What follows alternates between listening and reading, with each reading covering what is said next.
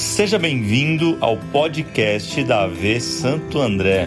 Aqui você encontrará todas as mensagens que são pregadas em nossos cultos. Que Deus fale com você.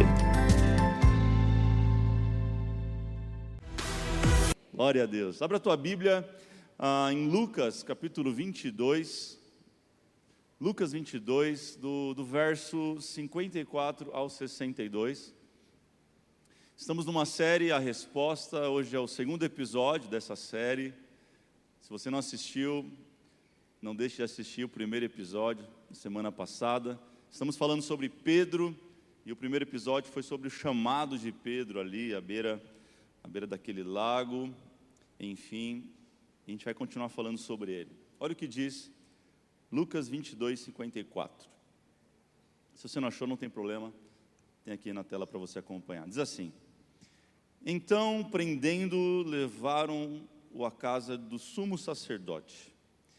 Pedro o seguia à distância. Mas quando acenderam fogo no meio do pátio e se sentaram ao redor dele, Pedro sentou-se com eles. Uma criada ouviu sentado ali à luz do fogo, olhou fixamente para ele e disse: Este homem estava com ele. Mas ele negou, mulher, não conheço. Pouco depois, um homem o viu e disse: Você também é um deles. Homem, não sou, respondeu Pedro. Cerca de uma hora mais tarde, outro afirmou: Certamente este homem estava com ele, pois é Galileu. E Pedro respondeu pela terceira vez, gente. Olha o que ele diz: Homem, não sei do que você está falando. E falava ele ainda quando o galo cantou. Verso 61 o Senhor, aqui é Jesus, voltou-se e olhou diretamente para Pedro. Então Pedro se lembrou da palavra que o Senhor lhe tinha dito, antes que o galo cante hoje: Você me negará três vezes. Saindo dali, chorou amargamente. Vamos orar, Jesus.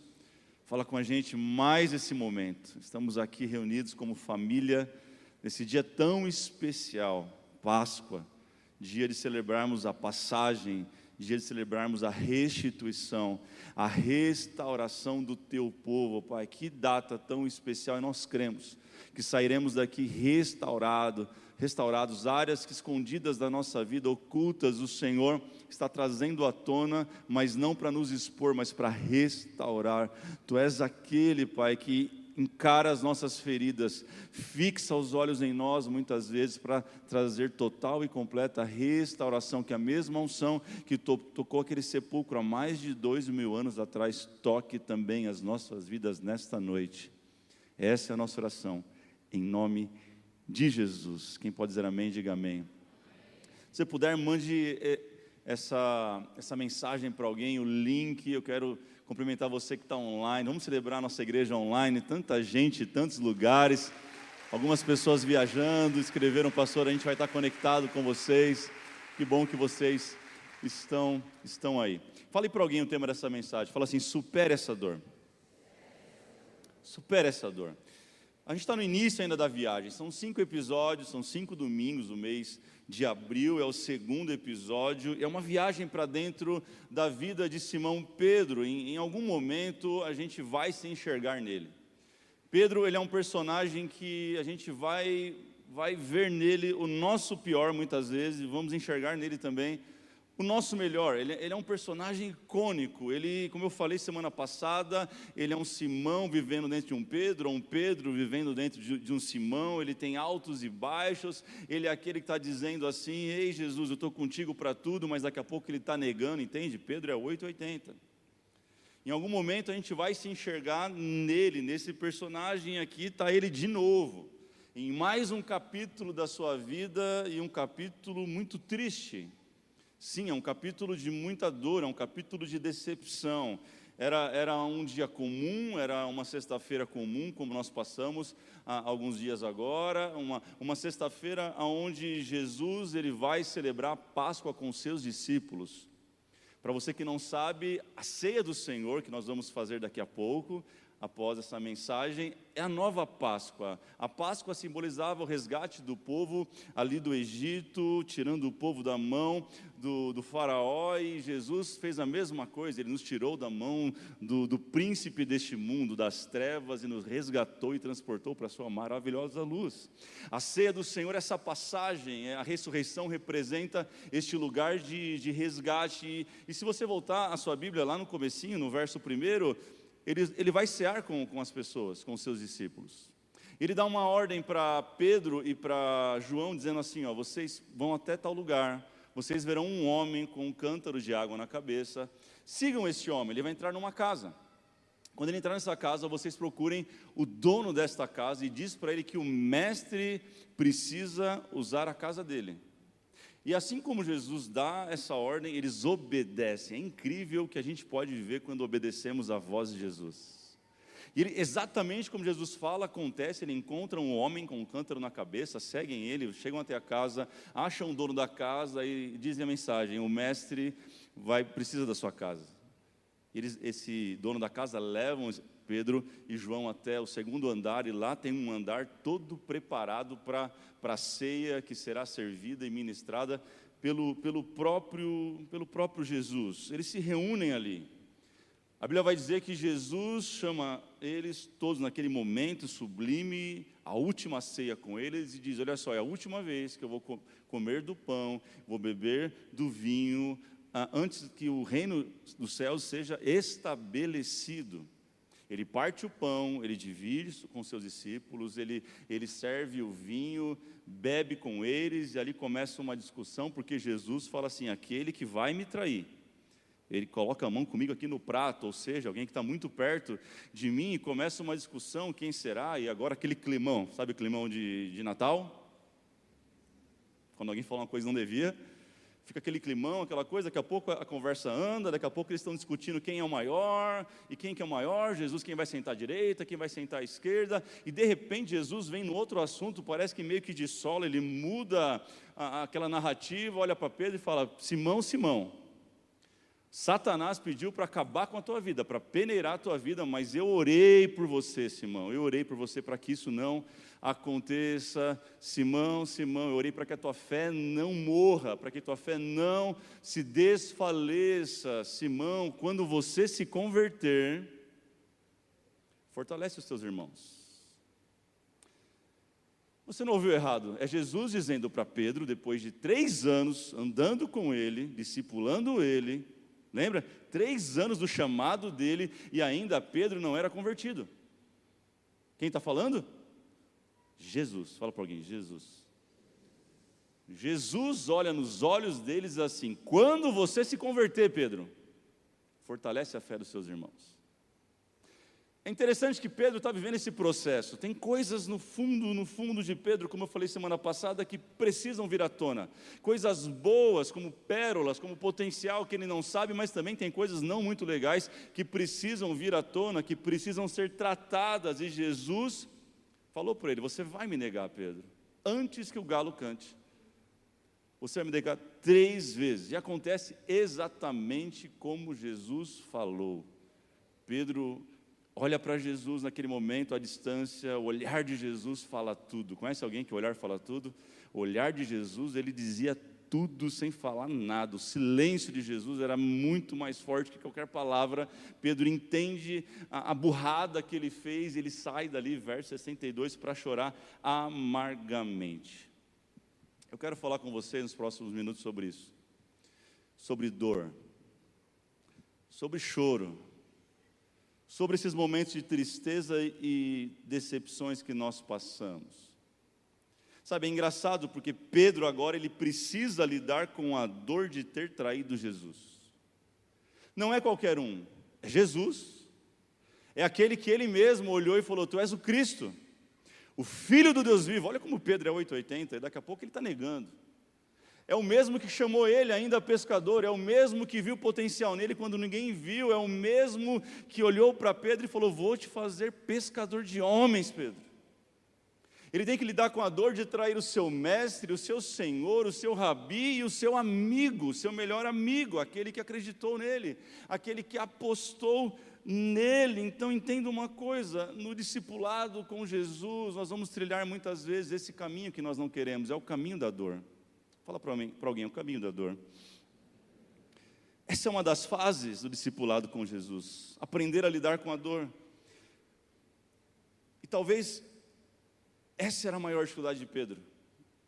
Eu não posso afirmar 100%, mas eu penso, tudo que eu já li, estudei sobre Pedro, que o seu maior problema chamava-se orgulho.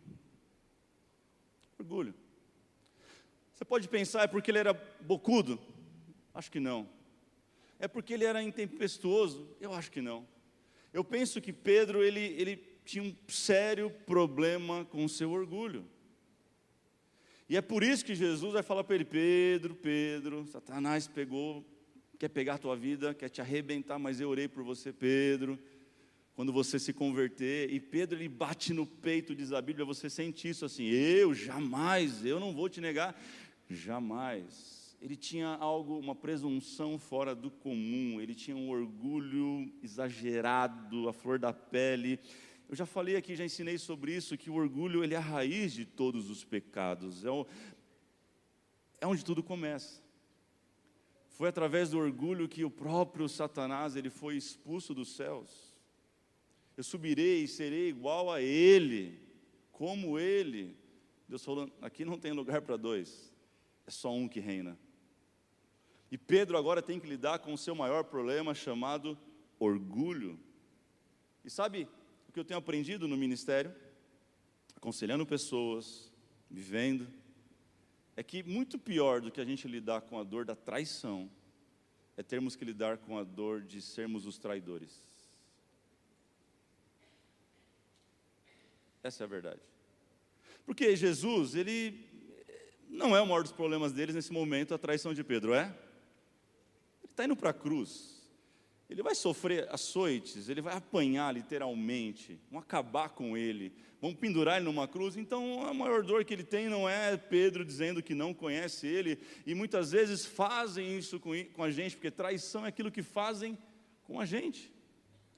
Às vezes sem ter culpa, às vezes sem ter nada que nós fizemos, nós sofremos passivamente uma facada nas costas, geralmente por quem está próximo da gente.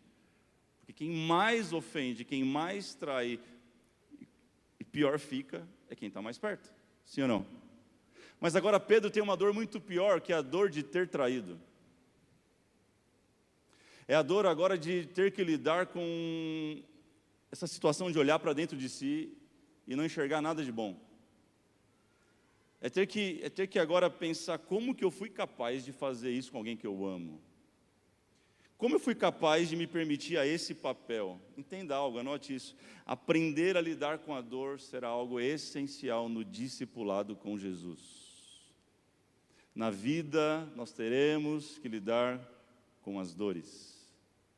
Jesus teve as dele, Pedro teve as dele, nós teremos as nossas. A Bíblia vai dizer que o próprio Jesus era um homem de dores. Isaías 53, 3 diz: Foi desprezado, rejeitado pelos homens, um homem de tristeza e familiarizado com o sofrimento. Jesus. Será que estamos livres da dor? Será que na vida nós não teremos que trilhar o caminho da dor? Ou será que estamos fugindo deste lugar? Ou será que a gente quer blindar a nossa vida de passar por esse, por esse caminho? Quem é que é pai ou mãe? Levanta a sua mão, deixa eu te conhecer. A gente faz isso com os nossos filhos. Quando a gente vê um filho passando uma dor, tudo que a gente quer é pegar um plástico bolha, amarrar nele, colocar silver tape e falar: Não, com meu filho não, ninguém mexe, ninguém toca. A mãe, que era uma mãe passiva, vira uma águia, vira uma leoa, vira um negócio. No meu filho ninguém mexe. É ou não é? É ou não é, mães? Tudo que a gente quer é proteger, sim ou não? Mas fato é, se você tiver essa atitude com seu filho toda vez, você vai criar alguém extremamente fraco. Porque a dor ela vai gerar maturidade na gente. E Deus, como o pai que ele é, um pai de amor, muitas vezes ele permite situações para que a gente cresça com as dores. Então a dor ela é pedagógica. Então a dor ela ensina, a dor ela disciplina. Ela gera maturidade. Crescer dói. Dói ou não dói? Não crescer é pior ainda. Escolha a sua dor. Evoluir dói. Dói ou não dói? Não evoluir, dói mais ainda. Escolha a sua dor. Tem gente aqui que desistiu do casamento porque não quer mais sentir? O quê? Tem gente que desistiu do ministério porque não quer mais sentir? Tem gente que desistiu dessa vida, literalmente, porque não quer mais sentir dor. Sabe, a OMS ela vai dizer que mais de um milhão de pessoas cometem suicídio todos os anos no mundo. Mais de um. A cada 40 segundos, uma pessoa se suicida no mundo. E o suicídio, ao contrário do que muita gente acha, é alguém que não consegue lidar com a tamanha dor que sente, que o único, único caminho que ele encontra é acabar com a vida para acabar com a dor. E geralmente são pessoas que não foram expostas a essa dor durante a sua vida, poupadas dessa dor, quando vem uma dor extrema, não sabem lidar com ela. Não sei se faz sentido o que eu estou falando para você. Faz sentido, gente? Eu aprendi com vou fazer 19 anos de casado, que ser casado dói. Quem é casado aí há mais de 10 anos, diga amém.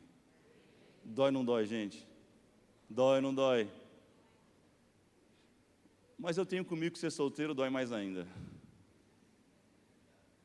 Amém, casados? Essa é a hora de você falar. Amém. Ser usado por Deus dói, muitas vezes. Dói ou não dói? Mas ficar aquém do que Deus está fazendo dói mais ainda. Ser útil muitas vezes dói. Dói ou não dói? Mas se tornar inútil, dói mais ainda. Escolha a sua dor. Fala para alguém, escolha a sua dor. Experimenta perguntar para um atleta de alto nível sobre dor. Porque a gente olha alguém correndo uma, uma maratona, por exemplo, né, 42 quilômetros, um triatleta, então, um Ironman. A gente fala, esse cara não deve ter, ter, dor nenhuma, como ele corre, ele é muito rápido, ele é muito leve, ele tem um corpo todo, é, não, massa, é, absolutamente não tem gordura, não deve ter dor nenhuma. Experimenta perguntar, ele vai falar, eu sinto dor todos os dias, em todos os treinos, o tempo todo, alguma dor eu sinto, o que acontece é que a dor nunca acaba, mas eu aprendi a lidar com a porque quanto mais você lida com a dor, mais forte você se torna. Por que, que Jesus está permitindo que Pedro lide com essa dor, com essa decepção de tê-lo traído? É porque Pedro vai se tornar um dos líderes mais importantes da igreja primitiva. Isso está claro em Atos. Ele não é qualquer um, ele é um líder de alto nível e pessoas que querem chegar em alto nível em algum lugar na sua vida vão ter que aprender a lidar com a dor. O que Deus está falando comigo, com você nessa noite, é que para onde Ele quer te levar, você vai ter que superar essa dor. Quem está comigo, diga amém. Esse é o caminho da dor. E apesar do, de uma frase que diz, ah, cada um lida com a sua dor do seu jeito, eu, eu entendo que biblicamente só existem dois caminhos para lidar com a dor, e, e, consequentemente cada caminho leva até um destino. E para a gente entender quais são esses caminhos, eu, eu quero convidar um outro personagem para esse momento, para essa mensagem. Alguém que também traiu Jesus. Um homem chamado Judas Iscariotes. Ele não traiu negando. A Bíblia diz que ele traiu vendendo. Ele traiu por 30 moedas de prata, esse foi o preço. A função dele, o objetivo era só entregue Jesus, diga quem é ele, mostre quem é ele no meio da multidão dos seus discípulos. Esse, essa era a missão dele. O lugar era o Getsemane, como nós falamos. Ele também teve que lidar com a dor da traição. Falamos disso duas semanas atrás, lembra disso?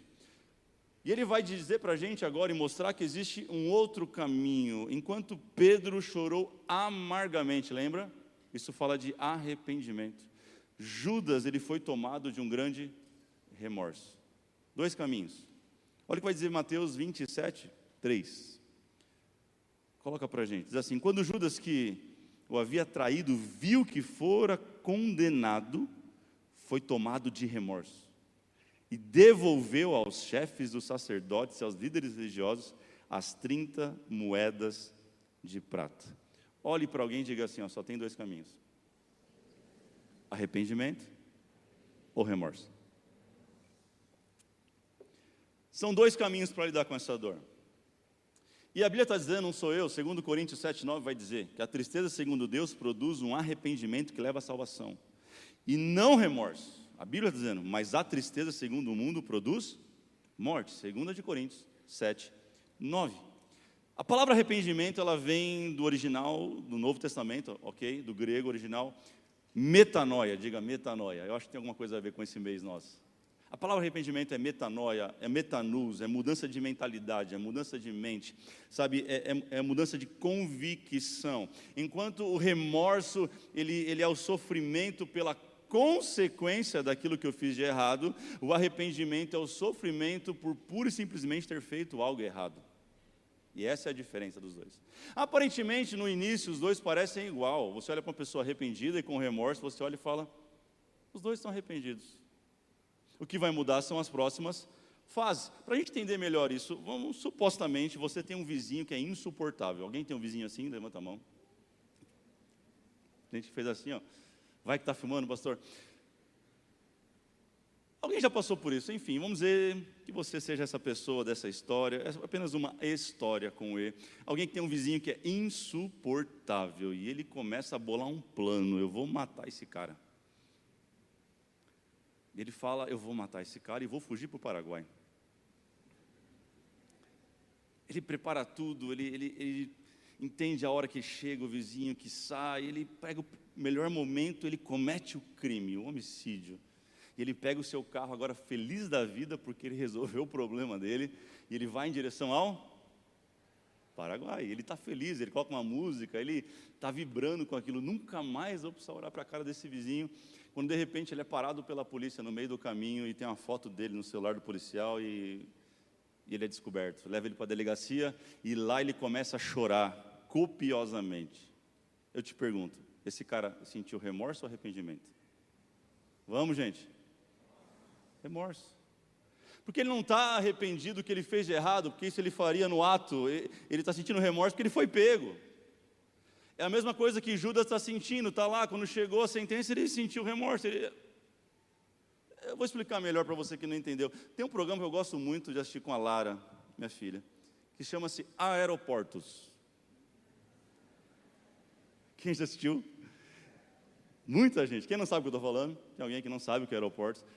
Eu acho muito legal porque é o pessoal que é da alfândega, né, da Polícia Federal, que está lidando com quem chega com coisa que não deve chegar num país. E acontece em vários aeroportos do mundo e de repente alguém que é suspeito eles levam para uma salinha, interrogam aquela pessoa e começam a interrogar e a pessoa está tá plena, super plena, até que acha droga de alguma forma na, com aquela pessoa. Aí ela começa a e liga para a esposa e chora. Eu te pergunto, isso foi remorso ou arrependimento? Para quem não entendeu, ainda vou explicar melhor. Eu vi uma, uma, uma, uma notícia sobre salsicha. Eu amo cachorro quente. Alguém mais? E eu li aquilo, eu vi aquilo, a pessoa está falando, tem uma salsichóloga, acho que era.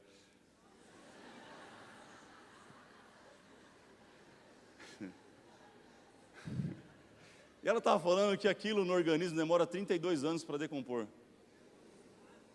Eu não lembro o componente químico que é colocado para que não faça mal, porque é um monte de coisa que não convém falar a salsicha. E é colocado um componente que faz muito mal, câncer e tal, e demora 32. Eu fiquei mal, gente, com essa notícia. Eu fiquei muito mal quando eu ouvi mas eu acho que é bem provável daqui umas duas semanas, que eu já esqueci, eu vou estar passando na rua ali na, na Higienópolis, eu vou, vou ver o dog do tio Zé, e vou parar e vou comer um dog mesmo assim. Eu te pergunto, o que eu tive ao ter essa notícia foi arrependimento ou remorso? Percebe que arrependimento é algo mais profundo. Não é só sobre uma informação, mas é o que eu faço com aquela informação que eu recebi. Se, Sabe, se você olhar no primeiro momento, vai parecer igual, ok? Olhando, parece que tudo é arrependimento, mas o que vem a seguir vai denunciar se aquilo foi remorso ou arrependimento. É, o, o, choro, a compulsão, ele é só o início, o lamento é só o início da metanoia. Então, primeiro começa com uma mudança de mente. Eu recebo uma informação, eu sei que o que eu fiz não é legal, não foi bacana, eu não deveria ter falado, não deveria ter feito aquilo, mas eu fiz, ok, e agora eu vou compreender, absorver aquilo. O momento de Pedro é quando Jesus olha para ele. E aquela informação que ele já tinha informação, você vai me negar três vezes. Pedro era uma informação, ele achou que era balela de Jesus e ele caiu na cilada, sim ou não? E quando ele olha para Jesus, aquilo, pá, como uma flecha cai nele. Então algo acontece, aquilo que estava só na mente, ele é internalizado sobre Pedro, para dentro de Pedro, e Pedro gera uma convicção plena do que ele fez foi muito errado. E é por isso que ele sai para chorar amargamente, copiosamente. Esse é o segundo momento, é, essa é a segunda fase quando nós vivemos metanoia, mudança de coração. E não é sobre sentir, gente. Ninguém sente de pedir perdão para ninguém. Ninguém vai sair daqui sentindo, nossa, eu saí do culto hoje sentindo que Jesus me ama mesmo. Não é sentimento. Amor não é sentimento. Perdão não vai vir através de sentimento. Arrependimento não é sentimento, são atitudes. São gestos. Eu amo a minha esposa. Hoje eu descobri, depois, hoje não, né? Algum tempo eu descobri, te corrigi, alguns anos alguns bons anos, eu descobri que eu a amo, mas não é aquele sentimento que eu tinha quando eu conheci ela. Aquilo era uma paixão, sabe aquela coisa do frio na barriga, sabe aquela coisa do desliga você, não, desliga você, e meu pai bravo que a conta vinha enorme, não desliga você. Hoje não tem mais isso, hoje é tudo WhatsApp. Mas naquela época, quem naquela época do telefone, gente, que era caríssimo o telefone, aquilo era paixão, era, uma, era bobado, era um negócio bobo. Paixão deixa a gente besta. Essa que é a verdade. Amor não é isso. O amor é mesmo quando eu estou bravo com ela, não quero ver ela. É quando eu dou mais três voltas no quarteirão, não que eu faça isso. Eu dou três voltas no quarteirão antes de chegar em casa. E eu volto para casa, continuo voltando, porque eu amo essa mulher. Eu decido. Ó.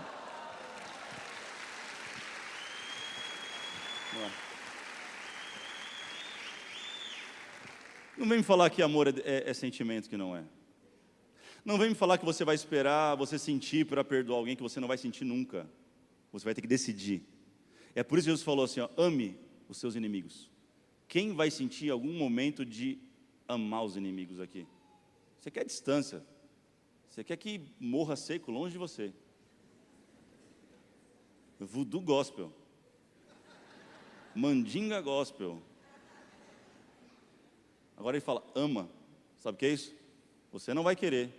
No primeiro momento você não vai sentir, vai sentir vontade totalmente contrário daquilo, mas ser cristão é fazer aquilo que a gente não quer, com quem não merece.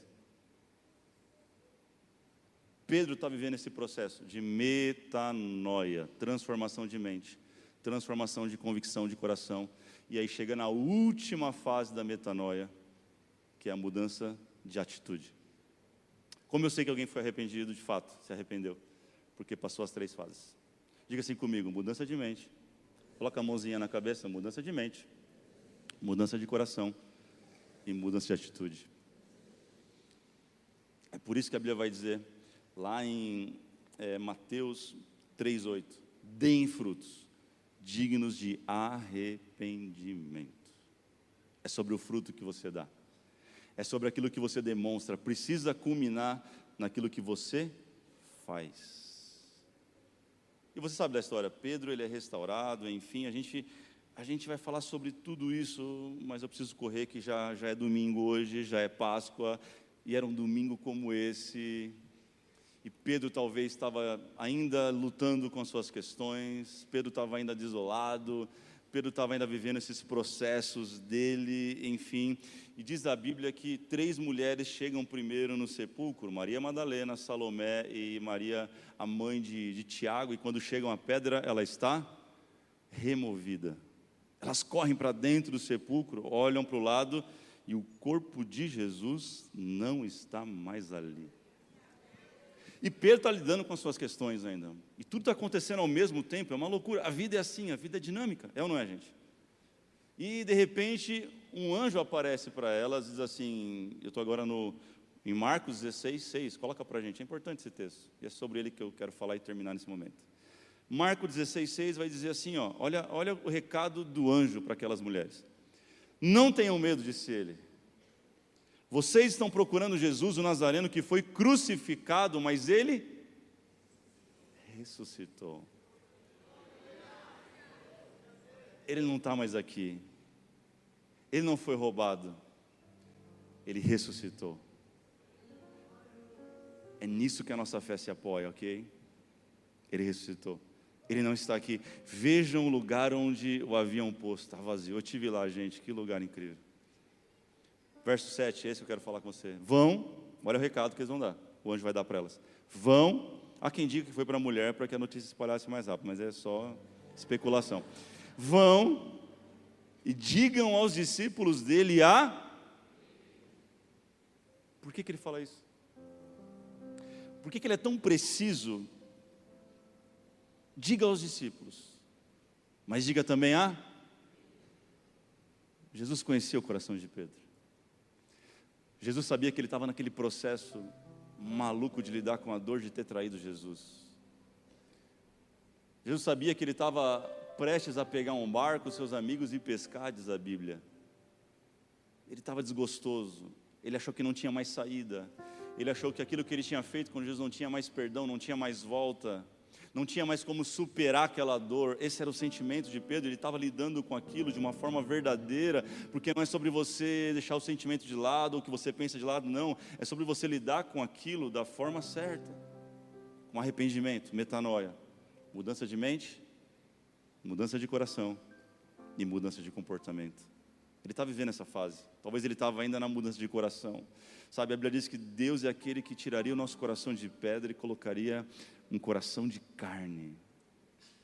Eu penso que enquanto Judas tinha um coração de pedra, não permitiu ser mudado, Pedro tinha um coração de carne. No discipulado com Jesus, a gente vai ter que ter um coração ensinável, disposto, disponível para aquilo que Ele quer fazer com a gente.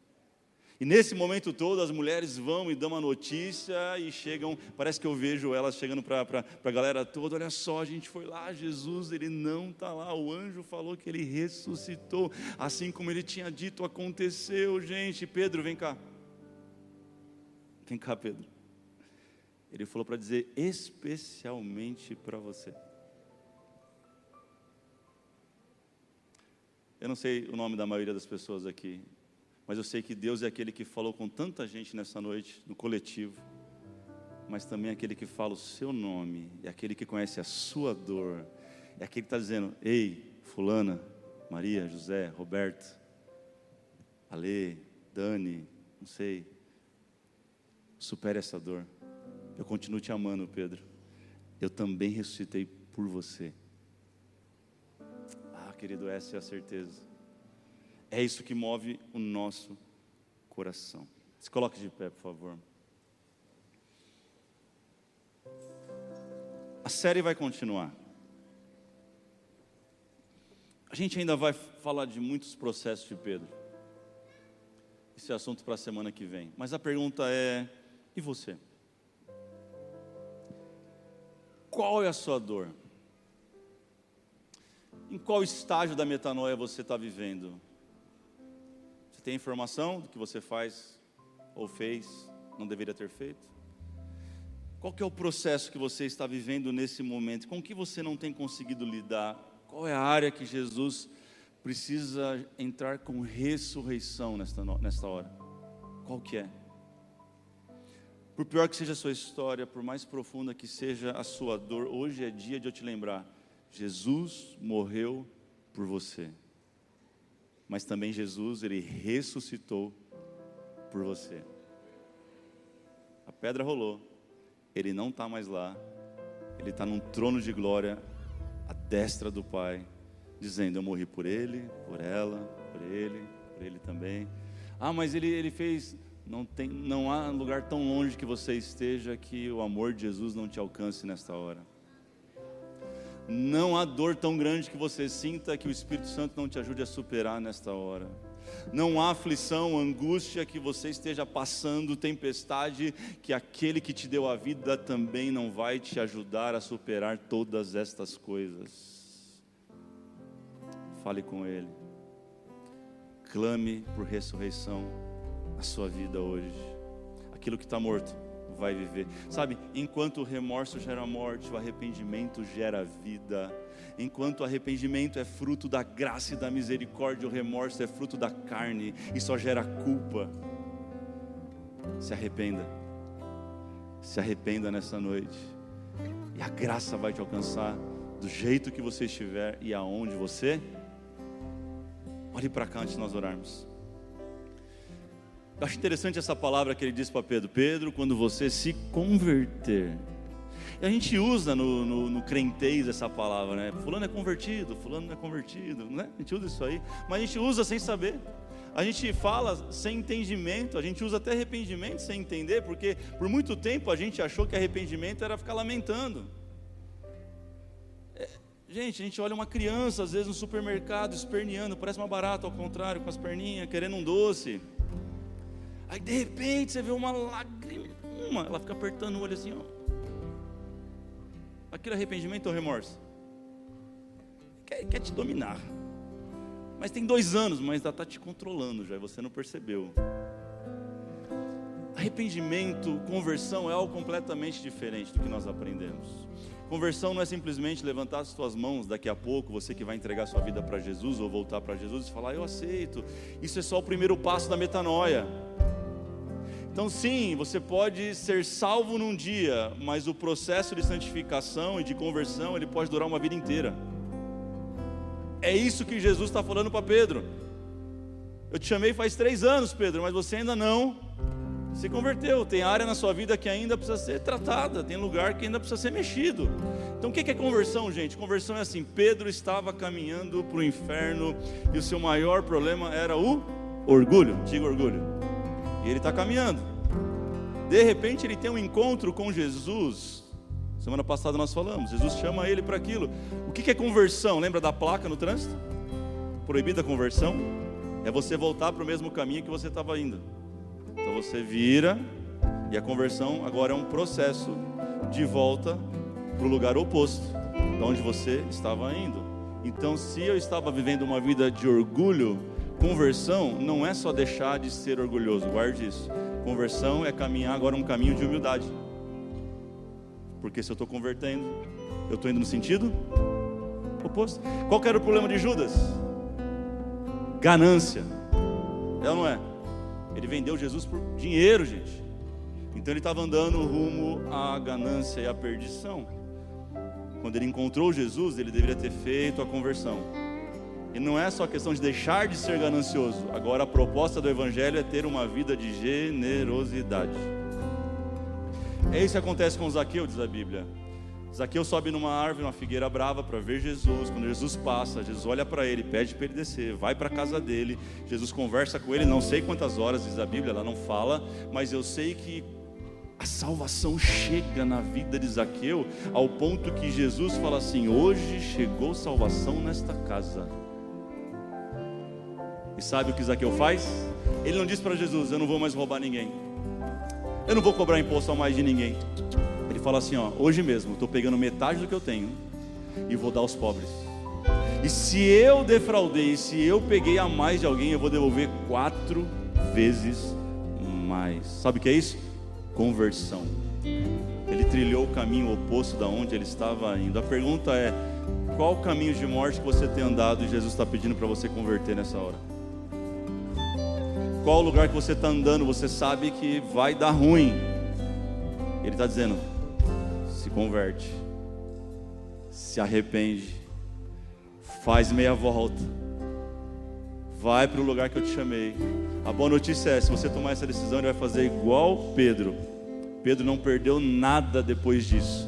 Ele foi levantado como um dos maiores líderes da igreja primitiva, como eu falei.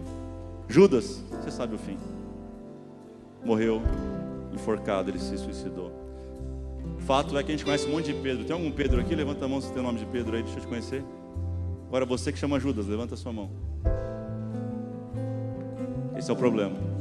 É o legado que a gente deixa. Deus te chamou para deixar um legado. Eu quero orar com você. Eu vou chamar aqui à frente, porque eu sou o primeiro até aqui eu sei a área que eu preciso converter na minha vida. mas você sabe qual é a sua. Para de se fazer de besta. Fala com Jesus, seja sincero nessa noite e peça ao Espírito Santo que ele te ajude a você mudar de direção em nome de Jesus. Comece a orar, vamos lá. É você com ele, é você o Espírito Santo, é você e a presença dele. Ele separou essa noite para que você tomasse essa decisão e que culminasse numa atitude, numa conversão pura, genuína, verdadeira, honesta, profunda. Ah, Jesus, nós colocamos a nossa vida diante do Senhor. Ah, todas as coisas estão aos teus olhos, patentes, são vistas, não tem como esconder do Senhor. Eu engano minha mulher, eu engano os amigos, mas o Senhor não tem como enganar. Tu és aquele que conhece o profundo, o oculto, os corações, as intenções. Ainda a palavra não chegou à boca e o Senhor já conhece. Nós queremos apenas confessar a Ti nessa noite, não não confessar a um homem, mas confessar direto ao Senhor, sem intermediação, direto ao Senhor e dizer: ajuda-nos, ajuda-nos nessa hora. Marca a nossa vida nesse domingo de Páscoa de uma forma única, inesperada, maravilhosa, assombrosa. Marca a gente. Começa um processo de metanoia com aqueles que não estavam vivendo Espírito Santo, nós oramos que aqueles que já estão no processo, que eles possam continuar até o fim nesse processo, que acabe numa mudança verdadeira. Nós queremos ser aqueles que o Senhor contam para a última hora. Ah, Jesus, nós não queremos mais ser crentes cristãos meia-bocas. A gente não quer ser confundido com uma raça que existe por aí, de que se fala do teu nome, mas quando é confrontado, te nega as atitudes não condizem, Jesus, nós não queremos isso, nós queremos ser um povo eleito, santo, lavado, remido, restaurado pelo teu sangue na cruz. Nós não queremos pisotear o teu sangue nessa noite, mas queremos participar da tua mesa com entendimento daquilo que o Senhor fez por nós. Essa é a nossa oração, em nome de Jesus. Amém e amém. Amém. Quem pode dizer amém?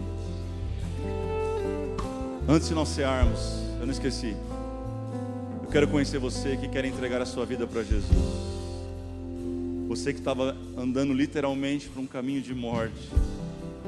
E hoje as escamas caíram dos teus olhos. E você enxergou que você precisa tomar essa decisão. Não é por força nem por violência, mas é o Espírito Santo que te convence nessa hora. Eu oro como Jesus para que você não desfaleça, a tua fé não morra, mas que você se converta nessa noite. Você que quer voltar para Jesus, esse momento é para você também. Você que está aqui ou está em casa, tome essa decisão. Eu vou contar até três. Fechem os olhos, toda a igreja. Se você está em casa, escreve no chat. Eu quero um novo começo. Faz isso agora. Alguém vai falar.